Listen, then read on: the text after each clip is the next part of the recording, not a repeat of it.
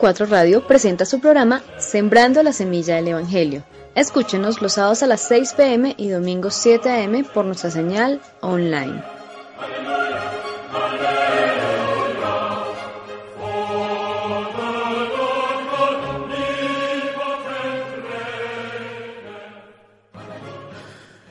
Para todos los oyentes de la emisora punto 4 de la Yelco, un saludo. Eh, vamos a estar hablando sobre un pasaje de el Evangelio según San Marcos, el capítulo 6, los versículos 14 hasta el 23, que dice así.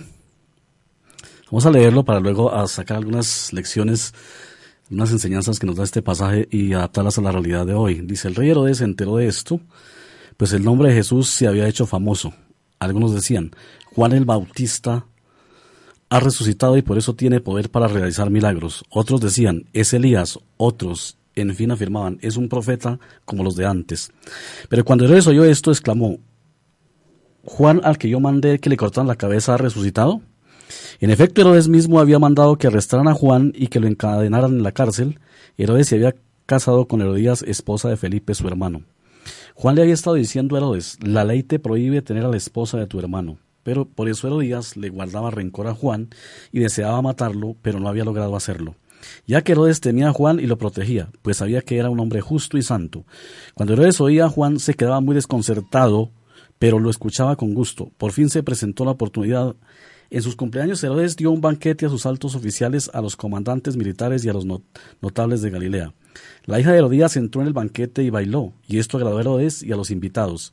Pídeme lo que quieras y te lo daré, le dijo el rey a la muchacha, y le, y le prometió bajo juramento, te haré cualquier cosa que me pidas, aun cuando sea la mitad de mi reino. Ella salió a preguntarle a su madre, ¿qué debo pedir? La cabeza de Juan el Bautista contestó. Enseguida se fue corriendo la muchacha a presentar al rey y su petición. Quiero que ahora mismo me des en una bandeja la cabeza de Juan el Bautista. El rey se quedó angustiado, pero a causa de sus juramentos y en atención a los invitados no quiso desairarla. Así que enseguida envió a un verdugo con la orden de llevarle la cabeza de Juan. El hombre fue decapitó a Juan en la cárcel y volvió con la cabeza en la bandeja. Se la entregó a la muchacha y ella se la dio a su madre. Al enterarse de todo esto, los discípulos de Juan fueron a recoger el cuerpo y le dieron sepultura.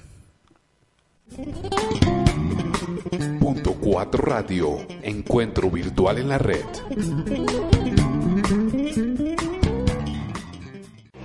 Escuchan en Punto 4 Radio, sembrando la este semilla de la evangelio. en sí mismo cruel de lo que es el ser humano capaz de hacer. Pero vamos a ver las enseñanzas que nos trae este relato. Y para poder eh, ver el mensaje que está en un relato como estos, eh, vamos a apelar a un, a un pasaje de Juan también, en el cual nos dice, eh, Jesucristo nos dice a través de Juan que el mundo odia a los hijos de Dios porque odió a Jesucristo primero. Él le dijo a sus discípulos, el mundo los odia porque ustedes no son del mundo. Eh, y el mundo los odia, pero también a mí me odió primero. También en, Santiago 4.4 encontramos un pasaje alusivo también que tiene ver y dice, el que ama al mundo se constituye en enemigo de Dios. ¿Qué le pasaba a Juan? Eh, el relato comienza mm, diciendo de una especulación que había sobre la muerte de Juan. Jesús empezó a hacer milagros, empezó a hacerse famoso. Y luego eh, unos empezaron a especular que era un profeta, era alguien de la antigüedad, algunos de los profetas. Y también Herodes empezó a especular. Dice, ¿será, ¿será que Juan, el que yo mandé decapitar, ha resucitado? Y aquí el, autor, después de esa introducción, nos empieza a contar cómo y por qué fue la muerte de Juan. Eh, no es ningún secreto, el texto es claro. La muerte de Juan tuvo como fue consecuencia de su predicación y de su exhortación hacia el rey Herodes, porque estaba viviendo de una manera inadecuada, o sea, en pecado, estaba cometiendo pecado al quitarle a su hermano Felipe a su esposa. Dice, se había casado. Eh, la reina Valera, pues no dice, dice porque había tomado, eh, esta es una traducción de la Nueva Versión Internacional, dice se había casado. Igual, estaba viviendo en adulterio, porque ella no era su esposa. Juan, como mensajero de Dios, el Juan el Bautista, recordemos que es el último de los profetas, dicho por el mismo Señor Jesucristo, le llamaba la atención una y otra vez a Herodes. Probablemente Herodes lo escuchaba en sus exposiciones de la palabra, en sus predicaciones, y en ella Juan exhortaba a la gente. Recordemos la exhortación que hace cuando predicaba en el Jordán, cuando decía a la gente generación de víboras, quien les ha enseñado a huir de la ira venidera, y lo llamaba al arrepentimiento, y les decía, haced frutos dignos de arrepentimiento. A Herodías, la, la, mujer en cuestión, la que estaba, la, la, esposa de Felipe, que estaba con Herodes, no le gustaba mucho que Juan le llamara la atención y que, y que le invitara al arrepentimiento, que le dijera que la ley de Dios había prohibido eso, cuando le dice, te es prohibido por la ley tomar la mujer de tu hermano. Entonces Herodías empezó a odiar a Juan. El motivo del odio no era otro que porque le decía la verdad, porque le indicaba que estaba mal lo que hacía. Y luego entonces vino todo el plan y se le dio la oportunidad en la fiesta y aprovechando que la, hija, eh, le hizo una, el rey le hizo una promesa a la hija, entonces ella aconsejó a la hija para que le pidiera la, la, cabeza de Juan el Bautista. No nos dice el texto si la hija era de, era de Herodes o era de, Felipe, pero es cierto que la hija entró ahí en cuestión. Y ella aprovechó para mandar a asesinar a Juan, pidiendo la cabeza eh, en vista de que el rey se lo había prometido. Y así fue que decapitaron a Juan, lo mataron. No era la única vez que Juan le, decía al mundo, y aquí vamos a ver el mundo del que se refiere el Señor Jesucristo cuando dice que el mundo lo, odia porque no es del mundo. Le decía a sus discípulos, a ustedes los odia el mundo porque no son del mundo. El mundo es en realidad toda aquella mente personal, toda aquella persona, toda aquella sociedad alejada de Dios. Ese mundo odia a Dios, odia a Jesús y odia a todos los que son de Dios. Odió a los profetas, ese mundo los mató. Porque los profetas decían la verdad. Porque los profetas fueron enviados a predicar el mensaje y hacer ver al pueblo sus errores y su estado natural de pecado y su estado de condenación delante de Dios. Y eso no le gusta al mundo. Y como ellos hablaban claramente, no maquillaban nada, nosotros vemos en el Antiguo Testamento cómo la mayoría de los profetas fueron asesinados precisamente por enseñar al mundo la verdad por exhortar al rey, por exhortar a la gente. Nosotros leemos en, los libros de los profetas como la mayoría de ellos cumplían a cabalidad con su mensaje profético. Y ellos decían la verdad sin, no tomaban las escrituras para acomodarlas de manera que el mundo estuviera contento. No, ellos le decían, decían la verdad. Y producto de eso el mundo los odió. Odió al mismo Señor Jesucristo por decir también la verdad. Por decirnos que somos pecadores, por enseñarnos sobre el pecado. El mundo no le gusta eso. Claro, Él lo hace también para después mostrarnos su misericordia y decir que vino para perdonarnos. Pero el mundo no acepta lo primero. Si no acepta lo primero, si no acepta que es pecador, no va a aceptar el llamado. Eso nos pasa hoy. El mundo de hoy, al igual que el mundo del, contexto de Juan, le, le pasa igual. Nos pasa igual. No le gusta que le señalen el pecado. Hoy es sábado, estoy en sintonía de Punto 4 Radio. Hoy sabemos que hay leyes, inclusive hechas por los estados, y el, Estado colombiano es uno, donde todo lo que el Señor nos señala a través de su palabra como pecado, la ley lo justifica y lo legaliza. Y la ley condena, la ley rechaza que cualquier persona hable de estas cosas. Vamos a hablar de manera directa de qué se trata. En este país y en el mundo se está justificando lo injustificable y a lo bueno se le está llamando malo y a lo malo se le está llamando bueno. A toda aquella inmoralidad, sexual, llames manifiestas en homosexualismo o en otros aspectos, la ley ya está protegiendo esto. Y entonces nadie puede decir que eso no está bien delante de Dios porque se convierte en un problema de discriminación ante la ley. Y esto acarrea, esto acarrea sanciones o acarrea penas o acarrea inclusive persecuciones a los que a, a la persona que diga que eso no es correcto o cualquier otra cosa, al mundo no le gusta. Entonces, así pasaba en tiempos los profetas, así pasa hoy. Ya, si uno le dice a tal persona, si una persona, un, cristiano, un predicador le dice a, a las personas que hay situaciones de la vida, cosas que se hacen que no son correctas delante de Dios, como es el matrimonio entre dos hombres o dos mujeres, como es el adulterio, como es la mentira, como es la, la corrupción moral, como es la corrupción en todo sentido, entonces al mundo no le gusta y entonces ya ha hecho, ha hecho leyes para decir que se condena eso, porque eso es discriminación, porque eso es un poco de cosas y argumentos que hay ahí. Pero ¿cuál es el deber de la iglesia como voz profética? Decir las cosas por su nombre.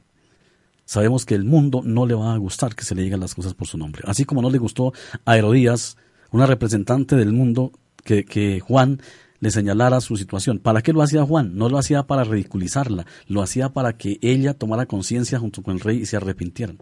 El propósito de Juan no era el mal de Herodías ni el mal de Herodes.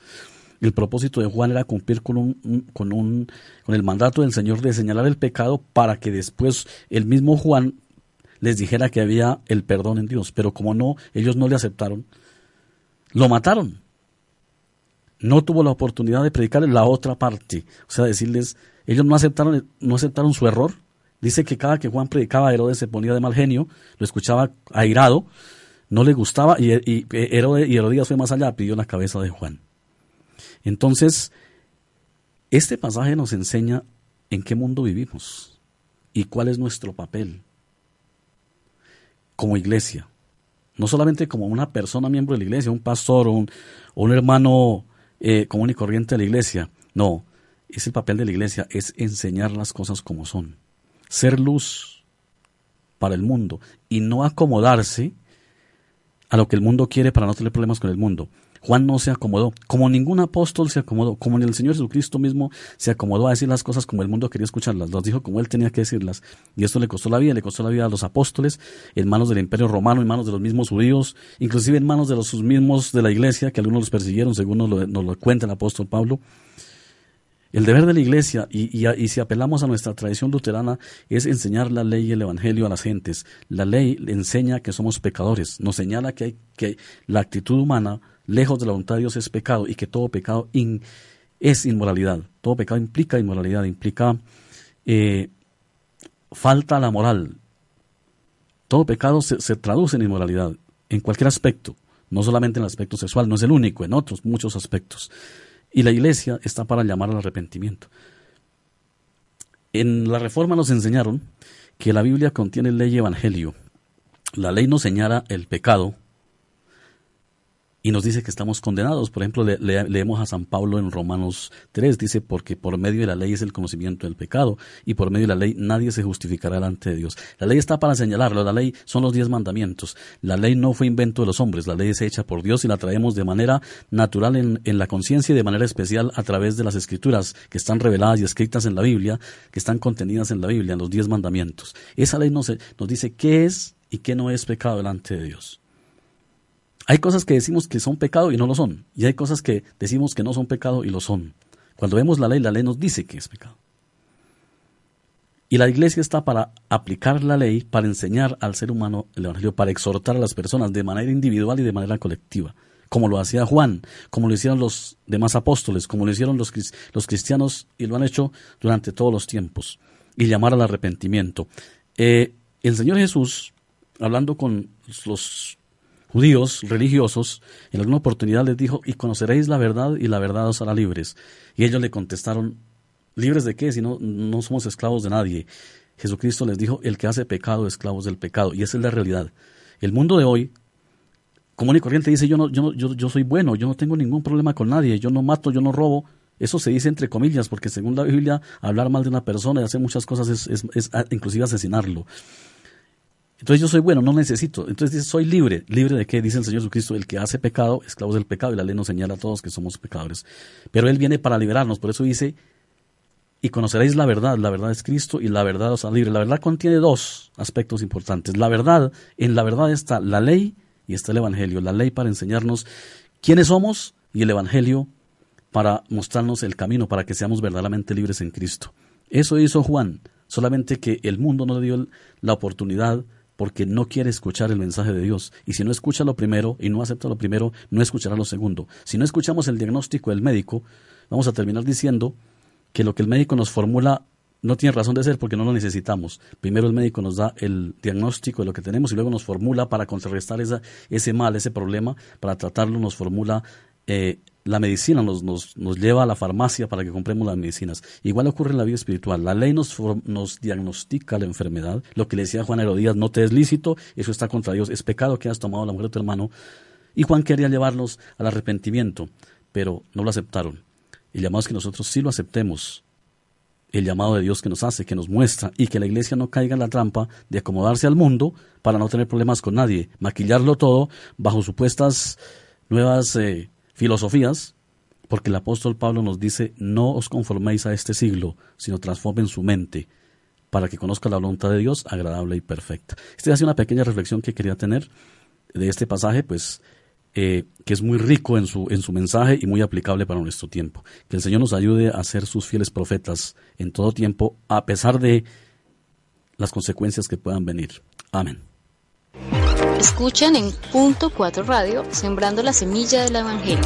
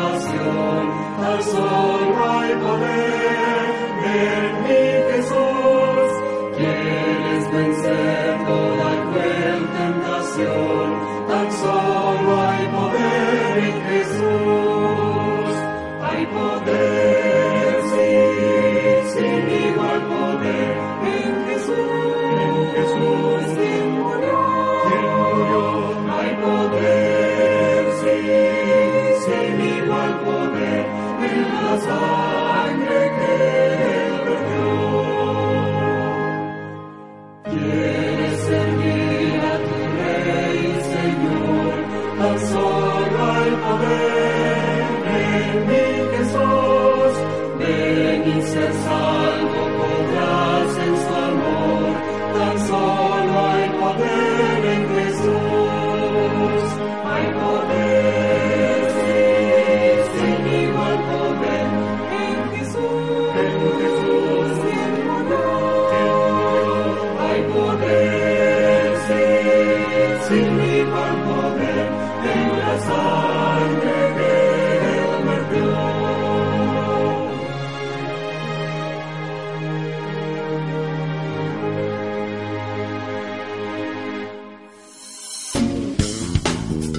Escuchan punto 4radio.com, emisora virtual de la Iglesia Evangélica Luterana de Colombia.